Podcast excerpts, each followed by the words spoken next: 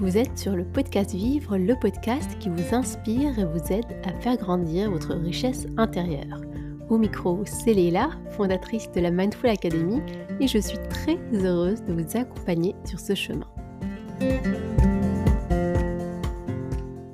Hello et bienvenue dans ce nouvel épisode. Aujourd'hui, nous allons parler de comment se ressourcer en moins de 5 minutes.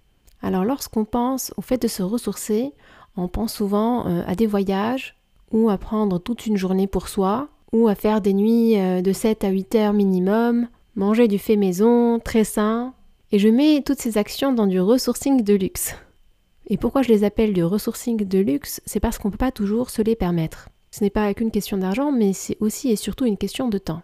Avec des journées bien pleines, plusieurs responsabilités et des choses à faire dans tous les sens, on se dit que parfois on n'a pas le temps de se ressourcer et on part puiser dans notre énergie jusqu'à l'épuiser. L'arrêt ensuite n'est plus choisi, mais devient plutôt forcé. Et c'est un sujet que je connais très bien pour l'avoir vécu.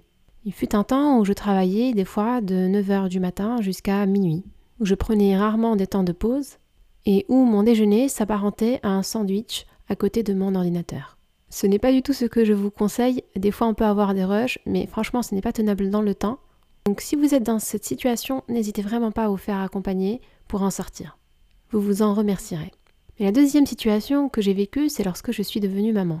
On associe souvent le burn-out au travail, mais il y a aussi le burn-out parental. Être un parent est un travail, c'est un travail à plein temps. Quand je dis plein temps, c'est du 24 heures, pas les 35, 40 ou 45 heures par semaine. Il y a quelque chose auquel je tiens beaucoup, beaucoup, c'est le sommeil. Quand je dors pas bien, ouf, la journée, je vous raconte pas. Sauf qu'il fallait que je revoie ma définition de comment se ressourcer lorsque je suis devenue maman parce que les 7 heures, 8 heures de sommeil, il fallait eh bien, un petit peu oublier pour un bon moment. À un moment, lorsque j'ai commencé à dormir 4 ou 5 heures d'affilée la nuit, j'étais hyper contente. Mais donc je devais trouver des moyens différents de me ressourcer que dormir le 7 à 8 heures par jour, parce que c'était vraiment impossible. Et des fois, vous savez, ce n'est même pas question de temps, c'est surtout question d'énergie.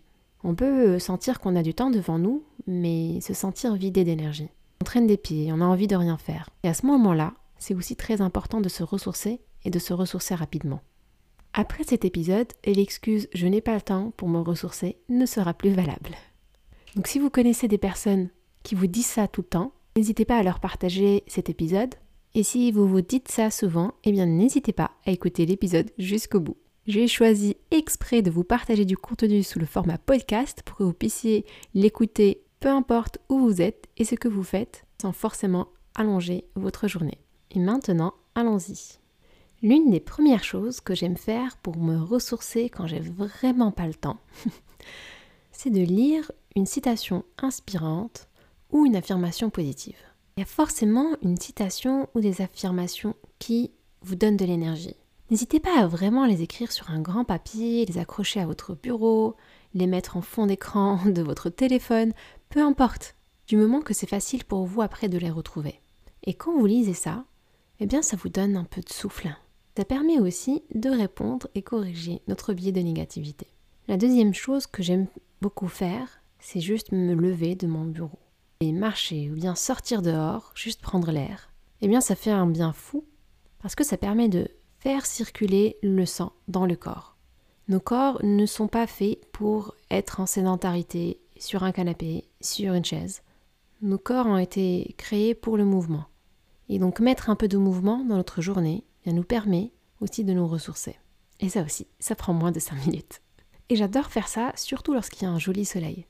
Lorsqu'il y a un beau soleil, que je vois qu'il fait hyper beau dehors, et que je suis à l'intérieur, en train de me casser la tête sur un sujet, je n'avance pas, eh bien je sors, je prends l'air 5 minutes et je reviens.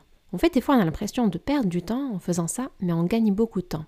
La perte de temps vient lorsqu'on rumine, lorsqu'on est devant notre bureau, mais qu'on n'est pas vraiment efficace, qu'on réfléchit à plusieurs choses à la fois. Donc, casser ce rythme en incorporant du mouvement et en sortant prendre de l'air va vous permettre de gagner en concentration et donc gagner du temps.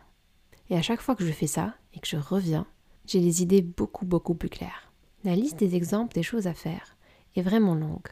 Mon intention n'est pas de vous perdre. Je préfère vous donner quelques exemples que vous allez retenir et appliquer plutôt que vous donner une longue liste que vous allez écouter ou lire une fois, mais donc vous n'allez pas en tenir grand-chose. Donc retournons ces deux premiers.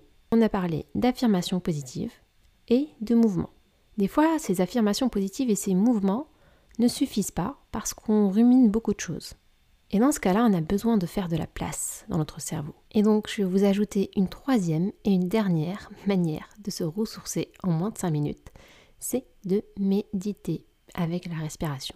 Vous pouvez simplement vous arrêter de faire tout ce que vous faites et prêter attention à votre respiration. Mettre peut-être un minuteur à 5 minutes et prendre ces 5 minutes pour respirer, pour prêter attention à ce qui se passe en vous, à vos émotions, à vos pensées, à vos sensations corporelles. Et si vous n'avez jamais fait ça, je vous ai préparé un petit cadeau pour cet épisode. C'est justement un audio pour vous guider dans cette méditation de 5 minutes. Si vous êtes sur ma liste d'emails, vous allez recevoir cette méditation gratuitement, directement dans votre boîte mail. Autrement, je vous mets le lien vers cette méditation dans la description de l'épisode. Lorsque je ne pouvais pas faire des nuits complètes avec ma fille, j'utilisais beaucoup euh, la méditation pour récupérer. Il faut savoir que 10 minutes de méditation équivaut à 50 minutes de sommeil. Donc je prenais un petit peu aussi ce raccourci. Et donc je vous ai parlé de trois choses. Un, rebooster sa motivation avec des citations ou des affirmations positives. Deux, se mettre en mouvement pour se dégourdir les jambes, faire circuler le sang dans le corps et aérer son esprit. Et trois, méditer pour se recentrer. Il y a aussi plein de choses que vous pouvez faire mais qui ne prennent pas 5 minutes. Tout ce qui est lecture, danse, aller à un cours de yoga, aller au hammam, tout ça, c'est super et il faut prendre le temps aussi de le faire mais l'intention de cet épisode-là est vraiment de faire un focus sur les choses que vous pouvez faire au quotidien et qui vont s'insérer dans votre emploi du temps déjà super chargé. Si vous avez d'autres choses que vous faites pour vous ressourcer et qui prennent moins de 5 minutes, je suis preneuse aussi et je vais les partager autour de moi afin que le plus grand nombre de personnes ben, s'en inspirent et puissent aussi les appliquer.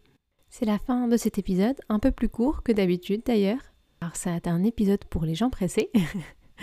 Donc pour ma part, je vous dis à la semaine prochaine pour un nouvel épisode du podcast Vivre.